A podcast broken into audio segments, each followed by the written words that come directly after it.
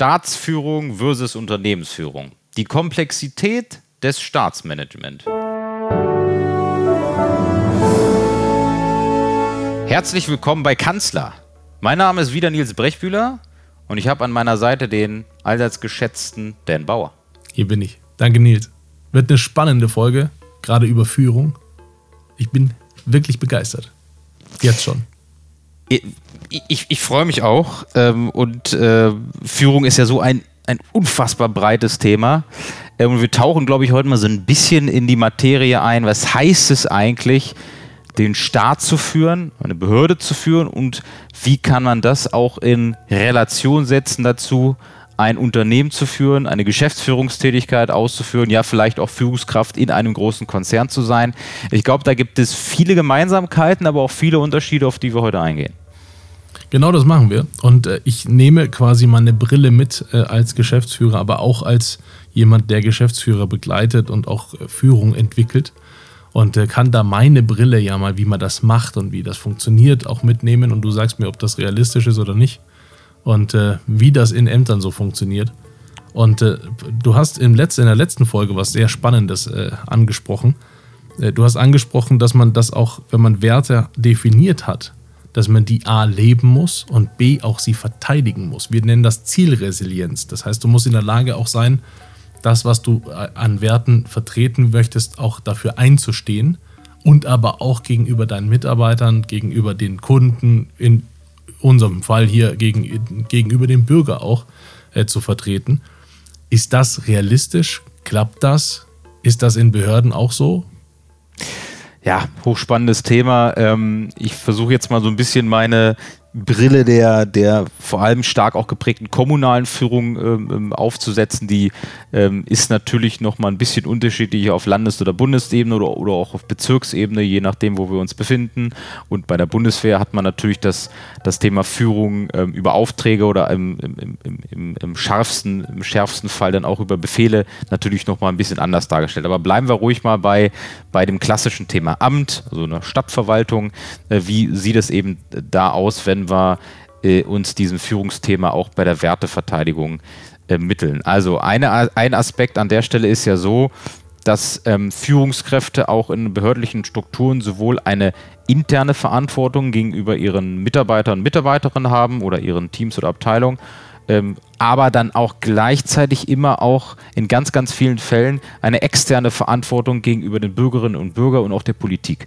Das heißt, wir haben da schon mal eine, ja, eine, eine Stakeholder-Variation oder auch eine Stakeholder-Interessenvielfalt, die ist größer, würde ich jetzt sagen, als in der Wirtschaft. Und die muss man auch im täglichen Führungsmodus immer auch austarieren. Nimm mal ein Beispiel. Ähm, wenn wir äh, wenn wir uns jetzt darauf committen, wir haben einen äh, kulturellen Wert, der äh, sich damit auseinandersetzt, dass wir respektvoll miteinander umgehen.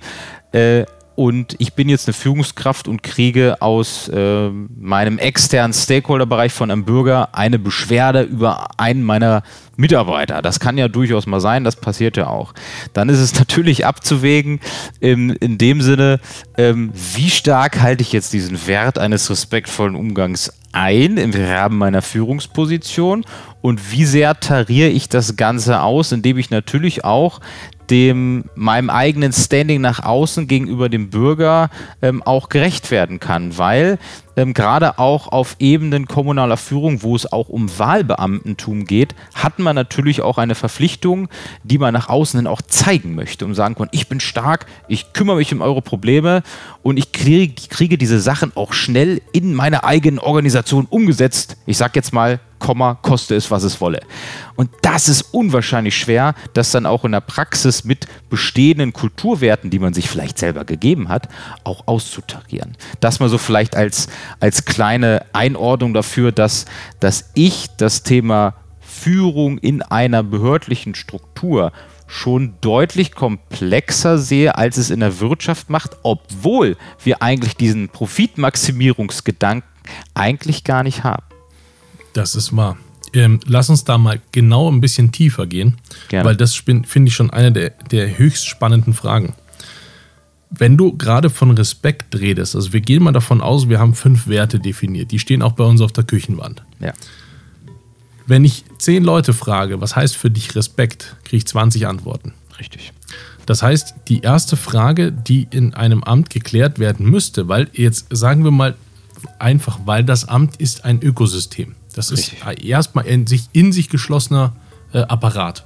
Und deswegen be beleuchten wir mal genau diesen Apparat, wie dieser miteinander umgehen möchte. Das heißt, wenn wir, äh, also würden sich jetzt da mal alle zusammensetzen und mal definieren, was haben wir für Kernwerte, die wir nach innen, aber nach, auch, auch nach außen spielen wollen. Also als nach innen äh, zu den Kollegen äh, und auch Vorgesetzten oder e, eben entsprechend runter und nach draußen zu den Bürgern.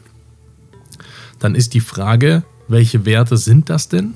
Und wie schauen die aus in der Praxis? Also wie äußert sich das? Jetzt nehmen wir uns beide mal kurz Respekt. Mhm. Was heißt für dich Respekt? Jetzt wirklich im Kontext auch einer Behörde. Ja, ja. Also dieses, dieses Thema Respekt heißt für mich vor allem auch Augenhöhe und Kommunikation auf einem Level, wo ich mich nicht äh, in irgendeiner Form benachteiligt fühle. Und das sind für mich so zwei elementare Punkte. Und das ist etwas, ähm, wo, wo ich aus eigener Erfahrung sagen kann, eine behördliche Struktur ist für eine Kommunikation auf Augenhöhe vom Verwaltungschef, vielleicht ein Bürgermeister bis zum kleinen Sachbearbeiter von, der, von dem grundsätzlichen Fundament nicht geschaffen. Das muss man Absolut dazu sagen. Absolut Sondern äh, da dort sind in vielen, vielen, vielen Jahren sowohl auch sprachlicher Natur, aber auch kommunikativer und schriftlicher Natur Strukturen geschaffen worden, die schon sehr ähm, den Machtapparat auch mitgeprägt haben und das auch zu Lasten des Respektes. Das, äh, und für mich ist Respekt, wie ich ja gerade auch gesagt habe, auch Kommunikation auf Augenhöhe. Das heißt, ich begegne einem Verwaltungschef genauso respektvoll, wie er mir begegnet, wenn ich in Anführungszeichen nur kleiner Sachbearbeiter bin. Und das ist etwas, was ähm, man schon an der einen oder anderen Stelle noch merkt, dass dort ein, ja, ein, ein bewusstes Machtvakuum würde ich jetzt nicht sagen, aber ein bewusstes Machtempfinden vorhanden ist, was zulasten des respektvollen Umgangs geht. Jetzt mal so auf die interne Organisation ähm, ähm, ähm, betroffen. Auf die externe Organisation, was heißt es da eben ähm, einen, einen respektvollen Umgang und das Thema Respekt zu dem ist es eben auch zu sagen, ich begegne ähm, auch den Bürgerinnen und Bürgern ähm, nicht in einem Über- oder Unterverhältnis, in dem ich mich klein mache und sage, nein, lieber Bürger, du hast auf jeden Fall immer recht und ich tue alles, was ich sage, aber auch umgekehrt nicht, in dem ähm, der, der Bürger eben auf, auf Deutsch gesagt schalten und walten kann, wie er will und, und, äh, und ich ihm dann ähm, in dem Falle aufdoktriniere, was meine Rechtsmeinung ist, die ich als Sachbearbeiter oder als Behörde vertrete. Da an der Stelle wird eigentlich seit fast 30 Jahren auch daran gearbeitet. Es gibt sehr viele Modernisierungskonzepte in der öffentlichen Verwaltung. Zum Beispiel, es gibt ein, ein ganz bekanntes, das heißt das neue Steuerungsmodell. Es kommt ursprünglich aus dem ähm, niederländischen und ähm, ähm, englischen Bereich, dort New Public Management, wo man wirklich gesagt hat, wir verstehen uns als Dienstleister und wir verstehen auch die Vermittlung äh, unserer eigens gegebenen Werte, in dem Fall aus Respekt sowohl nach intern als auch nach außen in, in, in einem gleichen Maße. Ähm, aber ich sehe den, den, äh, den Prozess da lange, lange, lange, lange, lange noch nicht am Ende, auch aus dem Grund, weil wir eben aus einem sehr stark juristisch ordnungsrechtlichen Bereich kommen, wo wir natürlich auch automatisch Charaktere anziehen, ähm, die schon bewusst sich für diese Art und Weise der Arbeit entschieden haben. Ich drücke es jetzt mal so aus. Und die bewusst natürlich auch ähm, damit konterkarieren, ähm, ich finde das vielleicht auch gar nicht so schlecht, in einer Struktur zu arbeiten, wo ein bewusstes hierarchisches Verständnis immer noch irgendwo unbewusst mitschwebt. Und das merkst du überall. Das glaube ich. Egal wie schön die neuen Kleider sind, die sich eine Organisationsstruktur gibt, also dann spricht man vielleicht nicht mehr von einem Amt, sondern von einem Fachbereich oder einem Geschäftsbereich. Und man redet vielleicht auch nicht mehr von Bürgerinnen und Bürger, sondern von Kunden. Ähm, aber trotzdem merkst du dort immer noch so den Geist, den Geist ja. der Ursprungsverwaltung. Jetzt ja. hast du ähm, das schön ausführlich äh, demonstriert und hast auch einen wesentlichen Punkt gesagt, nämlich die Augenhöhe. Und jetzt Augenhöhe, so wie ich das jetzt verstanden habe bei dir. Wir würden jetzt also in diesem Kreis mal formulieren, welche Werte sind uns wichtig. Wir haben den Wert Respekt genommen und haben da mal definiert, Augenhöhe ist ein Aspekt, um diesen Respekt zu bedienen. Ja. Augenhöhe, wie ich es bei dir wahrgenommen heißt, äh, habe, heißt nicht über- und unterstellen, sondern einfach auf gleicher Ebene. Das nehme ich sehr semantisch wahr, ja. wenn ich mit Leuten spreche äh, und kommunikativ. Was ist jetzt aber damit, dass ich gelernt habe, dass man pünktlich ist? Das habe ich deswegen gelernt, weil es ist respektvoll, pünktlich zu sein. Wenn ich also einen Termin als Bürger habe, dann möchte ich, dass ich zum Termin, wenn ich pünktlich bin, bedient werde. Das werde ich nie. Ist das jetzt respektlos? Finde ich schon. Finde ich schon und gehört für mich auch genau in diesen, diesen Bereich mit rein. Ähm, Respekt ist ja auch ein, ja, für viele auch eine, eine wahnsinnige Auslegungssache, aber ich gebe dir da vollkommen recht, dass elementare Grundwerte wie Pünktlichkeit, Höflichkeit ähm, und aber eben auch Kommunikation auf Augenhöhe, als auch eben, für mich gehört zu Respekt auch hinzu, ich bin zum Beispiel nicht zuständig jetzt für ein gewisses Problem oder eine gewisse Anfrage. Aber ich respektiere den Wunsch, der mir gerade geäußert wurde und trage ihn in die Organisation hinein und gebe dann auch dem, dem Kunden oder dem Bürgerinnen und Bürger das Gefühl mit, dass ich seine Anfrage, obwohl ich dafür nicht zuständig geworden bin, respektiere. Ich respektiere sein Anliegen. Ja? Und das ist für mich auch ein Zeichen von Respekt. Äh, und dass ich eben nicht darauf baue, das ist nicht meine Zuständigkeit. Und diese Aussage wird ja relativ häufig getroffen, auch in, einer, ja. in einem behördlichen Konstrukt. Und ich glaube, da kann äh, die Verwaltung auch von der Wirtschaft her äh, auch noch viel lernen. Ich kenne dieses Konstrukt von diesem Problem Ownership, was man sehr aus, dem, aus der Ho Hotelbranche kennt, äh, kennt, wo gesagt wird, wenn ein Gast in einem Hotel ein Problem äußert, egal ob er es dem Manager äußert oder dem Hausmeister äußert oder ein Anliegen, dann ist es so lange dein Problem, bis du es für ihn gelöst hast. Und das ist wahnsinnig schwer, das auch äh, in eine behördliche Welt reinzutragen, die natürlich nicht aus diesem Bereich kommt. Ich glaube, die Leute würden das, was wir eingangs festgestellt hatten, dass diese Distanz immer größer wird, die würde alleine damit schon wieder deutlich geringer werden. Ich würde, ich, ich, ich wäre begeistert, würde ich genau das merken. Und es ist ein wahnsinniger Unterschied, ob ich glücklich bin oder ob ich zufrieden bin. So, wenn ich begeistert bin, merke ich mir das und das ist ein sehr prägendes äh, Moment. Und es ist ja so, äh, let's face it, wenn ich in einen Café gehe, dann habe hab ich hoffentlich jemand gegenüber und bezahle, damit ich von dieser Person einen leckeren Kaffee bekomme. Der leckere Kaffee ist aber in meiner Welt das Mindeste, was ich von dem haben will, selbst wenn das seine Bestleistung ist. Das begeistert mich nicht. Das ist das Mindeste, was ich haben will. Das Begeistern oben drüber ist dann genau sowas, was du gerade gesagt hast. Das heißt, ich, ich mag die Unterhaltung, die wir jetzt gerade schon äh, führen, weil das einfach schon bedeutet, dass das so komplex ist, alleine nur einen Wert, nämlich Respekt, zu definieren.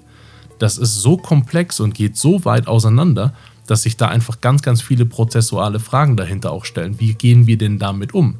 Ich zum Beispiel, wenn ich in ein Amt komme, ich komme aus München. Da gibt es sehr große Verwaltungsapparate, logischerweise, wenn ich da als Bürger reingehe. Und es ist so, ich kann das nachvollziehen, weil wenn ich mich jetzt in die Person gegenüber versetze, die als Sachbearbeiter da ist, um mich zu bedienen, da kommen am Tag, weiß ich nie, wie viele hundert Leute. Und das sind einfach nur Leute. Und das, ich muss eigentlich gerade dieses Papier hier irgendwie bearbeiten. Aber zu dem Respekt würde für mich persönlich dazu gehören, dass ich begrüßt werde.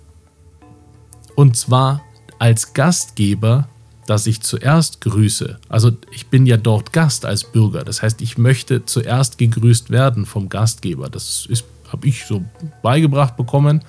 So macht man das auch, würde ich mir so wünschen. Ist noch nie passiert. Das gehört aber auch zu diesem Respekt. So, jetzt, jetzt komme ich zu dieser Conclusio. Wir brauchen nicht fünf Werte an der Tafel und insbesondere nicht an der Küchenwand. Wir müssen einen einzigen Wert definieren und den dann versuchen zu leben, und zwar prozessual. Genau mit diesen Punkten, die wir gerade angesprochen haben. Wenn ich also als Amtsleiter ein Interesse daran habe, dass das bei mir vorangeht, kann ich genau das mir nehmen und erstmal einschleifen. Wenn das läuft, kann ich mich um den nächsten Wert kümmern. So schaffe ich eine Kultur der Integrität und der Zuverlässigkeit auch untereinander, weil ich weiß, ich kann mich darauf verlassen, dass mein Team genauso funktioniert. Ich würde das gerne nochmal in, in, in, den Kontext auch der behördlichen ähm, Organisationsdenke ähm, bringen. Ähm, gibt so ein schönes Sprichwort, das heißt, immer nur an einer Schraube drehen. Also nicht versuchen, alle fünf Schrauben gleichzeitig irgendwie reinzudrehen. Das, das wird das überfordert. Das wird niemals gut gehen und das, das, das ist im behördlichen Kontext auch so. Wir haben dort Strukturen und auch Mitarbeiter, die anders auch geführt werden müssen, als es Mitarbeiter vielleicht in einem Wirtschaftsunternehmen sind und denen wir auch behutsam mit solchen Themen entgegengebracht, äh, entgegenbringen müssen, weil sie sie ähm, so nicht kennengelernt haben. Also mal ein bestes Beispiel, natürlich auch in der Wirtschaft gearbeitet und ich habe in einem Unternehmen ähm, gearbeitet, ist das erste, was mir vermittelt wurde, die Führungsprinzipien dieses Unternehmens gewesen. Und die fand ich, fand ich schon irgendwie spannend, fand ich auch herausragend.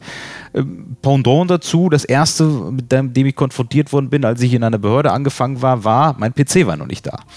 Also, das ist, also es sind halt fundamentale Unterschiede, wie auch die, äh, ja, das Verständnis dafür dann auch äh, gegenüber dem Mitarbeiter gebracht wird. Das soll jetzt gar nicht wertend gemeint sein, sondern es ist eben auch darauf da, wenn du es nicht gewohnt bist, von Anfang an mit Führungswerten konfrontiert zu werden, dann ist es unwahrscheinlich schwierig, nach zehn Jahren in einem normalen Job dann auf einmal fünf Werte zu leben, die du vorher noch nie gehört hast. So. Und deswegen, deswegen bin ich voll auf deiner Seite zu sagen, wenn es ähm, wenn wir uns committed haben, auf, nehmen wir mal wirklich diesen Wert Respekt und wir ziehen diesen Wert Respekt gnadenlos als als, als Amtsleiter, als kommunale Führungskraft durch, dann partizipieren davon ja auch alle anderen Werte, wie auch immer sie dann heißen, Flexibilität, Verantwortung und so weiter und so fort, weil man ein Gerüst aufgebaut hat, wo jeder Mitarbeiter versteht, aha, wenn ich diesen einen Wert von Anfang bis Ende lebe,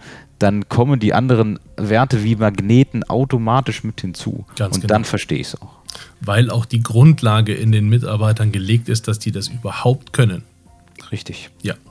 Und damit ein sehr respektvolles Danke für diese Folge und einen schönen Tag da draußen.